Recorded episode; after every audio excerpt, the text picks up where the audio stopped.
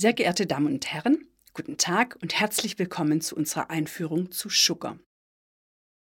Das Musical beruht auf dem berühmten Film Manche mögen's heiß aus dem Jahr 1959, bei dem Billy Wilder Regie führte und zu dem er gemeinsam mit seinem Kollegen I.A.L. Diamond das Drehbuch schrieb. Das Musical selbst stammt aus dem Jahr 1972. Die Musik komponierte Julie Stein, das Buch schrieb Peter Stone und die Gesangstexte sind von Bob Merrill. Der Weg bis zur Uraufführung des Musicals war lang. Ganz am Anfang dieses Weges steht der österreichisch-böhmische Schauspieler, Schriftsteller und Drehbuchautor Robert Tören, der von 1903 bis 1955 lebte. Er hatte seine Laufbahn als Schauspieler in Berlin begonnen, wo er unter Max Reinhardt Theater spielte und in kleineren Rollen im Film zu sehen war.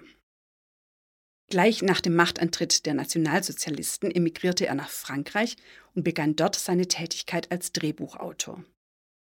Basierend auf einer seiner bis dato unveröffentlichten Geschichten verfasste er gemeinsam mit Michael Logan das Manuskript zu einem Film namens Fanfare d'amour, zu Deutsch Fanfaren der Liebe, der 1935 ins französische Kino kam.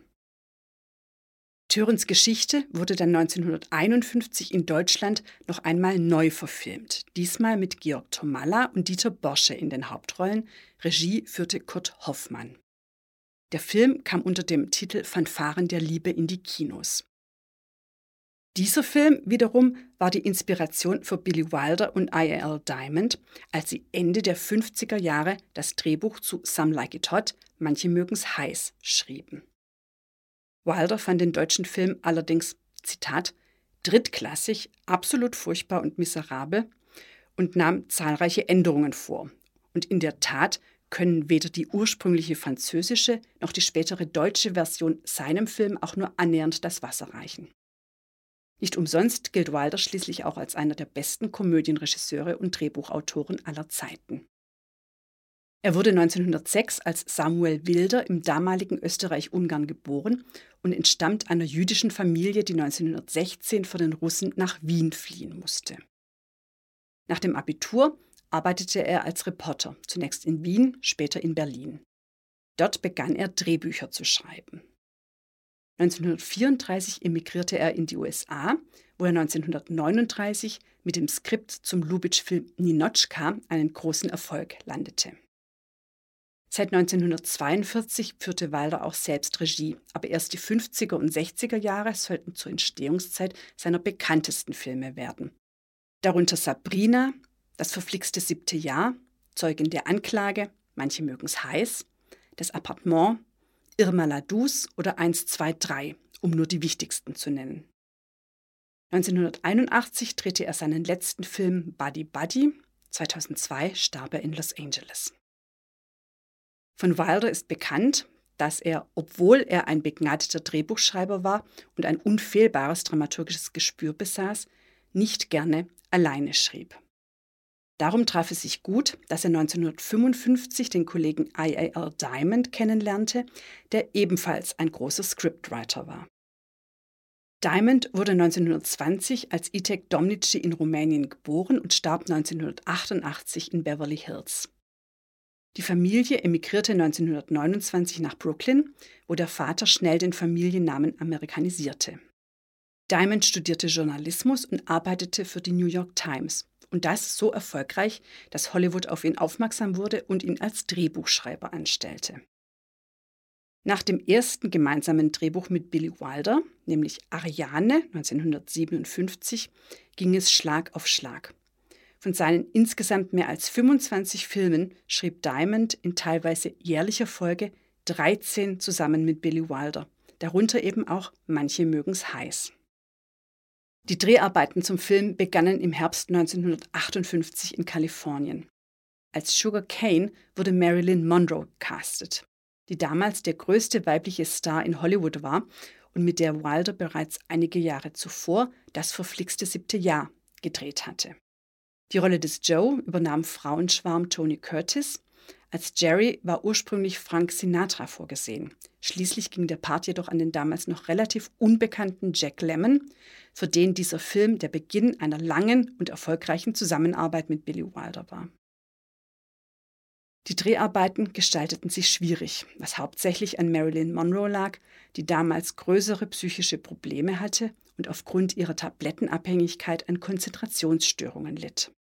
Häufig kam sie zu spät zum Dreh oder brauchte für einen einfachen Satz mehr als 80 Takes, bis die Szene endlich im Kasten war. Wilder schwor sich während der Dreharbeiten, nie wieder mit ihr zu arbeiten, musste jedoch nach Fertigstellung des Films zugeben, dass sie absolut großartig darin war. Manche mögen es heiß ist für damalige Verhältnisse ein ungewöhnlicher Film. Gedreht wurde in unmodernem Schwarz-Weiß. Die Handlung beginnt mit einem Blutbad. Die beiden Hauptdarsteller befinden sich den Großteil der Zeit in Frauenkleidern. Das Thema Liebe zwischen Männern klingt an und der Humor ist manchmal recht zweideutig. Tatsächlich gab es im prüden Amerika der 50er Jahre zum Filmstart Kritik an der Freizügigkeit des Films. Doch die überwiegende Reaktion sowohl von Kritikern als auch vom Publikum fiel überwältigend positiv aus. Die Presse sprach von einer verrückten, cleveren, burlesken Komödie, die wie ein Feuerwerk beginnt und bis zum Schluss die tollsten Funken sprüht. Manche mögen es heiß, wurde sowohl für Marilyn Monroe als auch für Billy Wilder zum berühmtesten Film ihrer Karriere und gilt bis heute als absoluter Klassiker und als einer der witzigsten Filme aller Zeiten. Kein Wunder, dass bald auch die Musicalwelt auf den Stoff aufmerksam wurde. Der Autor Peter Stone, 1930 bis 2003, schrieb das Filmskript für die Bühne um. Stone hatte nach seinem Schauspielstudium zunächst als Journalist und Nachrichtensprecher gearbeitet, bevor er ab 1956 Drehbücher für Film und Fernsehen schrieb. Zu seinen erfolgreichsten Werken gehören die Scripts zu Charade, verfilmt 1963 mit Cary Grant und Audrey Hepburn, oder zu Die 27. Etage und Arabeske, beide mit Gregory Peck in der Hauptrolle verfilmt. Er schrieb aber auch viel für die Bühne, darunter das Buch zum Musical Titanic, für das er einen Tony Award erhielt, und eben das Buch zu Sugar. Die Gesangstexte stammen von Bob Merrill, 1921 bis 1998, der einer der erfolgreichsten amerikanischen Songwriter der 50er und 60er Jahre war. Und die Musik die nichts mit der Musik aus dem Film zu tun hat, komponierte Julie Stein, eine der ganz Großen am Broadway, der von 1905 bis 1994 lebte. Geboren als Sohn russischer Einwanderer in London, zog er 1912 mit seiner Familie nach Amerika. Mitte der 40er Jahre begann er am Broadway zu arbeiten und hatte dort außergewöhnlichen Erfolg. Zu den bekanntesten Musicals, die er komponierte, gehören Gypsy, Blondinen bevorzugt und Funny Girl. Insbesondere als Songschreiber zählt er zu den bekanntesten und erfolgreichsten Autoren Amerikas. Unter anderem schrieb er für Liza Minnelli, Barbara Streisand, Frank Sinatra und Marilyn Monroe. Zu seinen bekanntesten Werken gehörten Let It Snow, Let It Snow, Let It Snow, Diamonds Are a Girl's Best Friends und der Song People aus dem Musical Funny Girl. Sugar wurde im Frühjahr 1972 in New York uraufgeführt und lief dann in über 500 Shows erfolgreich am Broadway. Es ist eigentlich ein großes Musical, das ursprünglich für über 30 Mitwirkende und ein großes Orchester geschrieben wurde.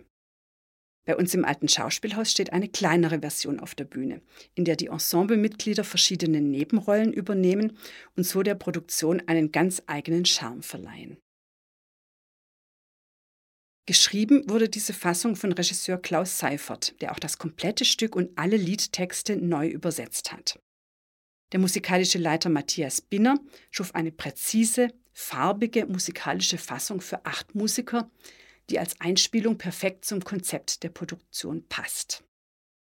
Die mitreißenden Tanzszenen stammen von Mario Mariano und Tom Grasshoff schuf ein variables, stilisiertes Bühnenbild, das einen schnellen Wechsel zwischen den insgesamt 14 Spielorten ermöglicht. Das Stück wurde in der Originalzeit, also in den 20er, 30er Jahren des 20. Jahrhunderts, belassen. Denn der Humor des Stückes baut auf den Rollenklischees der damaligen Zeit auf. Mit dem Blick von heute lässt sich allerdings trefflich darüber nachdenken, was sich seitdem glücklicherweise verändert hat. Sugars einziges Ziel wäre heute sicher nicht mehr, einen passenden Mann zu finden. Unser Frauenbild hat sich ebenso verändert wie das Verhältnis zwischen den Geschlechtern. Und Männer in Frauenkleidern sind ebenso wie Beziehungen zwischen Männern heute zum Glück kein Skandal mehr. Unsere Sugar-Produktion ist eine Kooperation mit dem Schlossparktheater in Berlin, wo das Stück im Frühherbst bereits sehr erfolgreich gelaufen ist. Mehr als die Hälfte unseres Stuttgarter Ensembles ist aber neu. Zum Beispiel Maya Sikora in der Rolle der Sugar, Samuel Schürmann als Joe, Björn Schäffer als Jerry, Marian Kelly als Wizu oder Jan Reimitz als Gamasche. Bereits in Berlin dabei waren Jens Krause als Beanstalk und der Schauspieler, Sänger und Moderator Ralf Morgenstern als Osgood Fielding. Petra Pautzenberger, Julia Fechter, Mario Mariano und Marco Beck vervollständigen unser elfköpfiges Ensemble. Oberstes Gebot bei der Inszenierung war, dass der Film keinesfalls kopiert werden sollte. Alle Darstellerinnen und Darsteller waren angehalten, ihre Rollen eigenständig zu entwickeln, sodass die Figuren zwar dieselben Namen tragen wie im Film und dass der Plot natürlich derselbe ist, die Inszenierung jedoch dennoch etwas anderes, eigenes darstellt und keine Vergleiche mit dem Film evozieren soll. Eine Gemeinsamkeit zwischen dem Film und unserer Inszenierung gibt es trotzdem. Billy Wilders oberstes Motto beim Filmdreh war die Vorgabe, du sollst nicht langweilen. Und diese Maxime hat auch unsere Sugar-Produktion beherzigt. Es erwartet Sie ein zweieinhalbstündiges Gag-Feuerwerk mit mitreißenden Tänzen und großartiger Musik, zu dem ich Ihnen nun recht viel Spaß wünsche.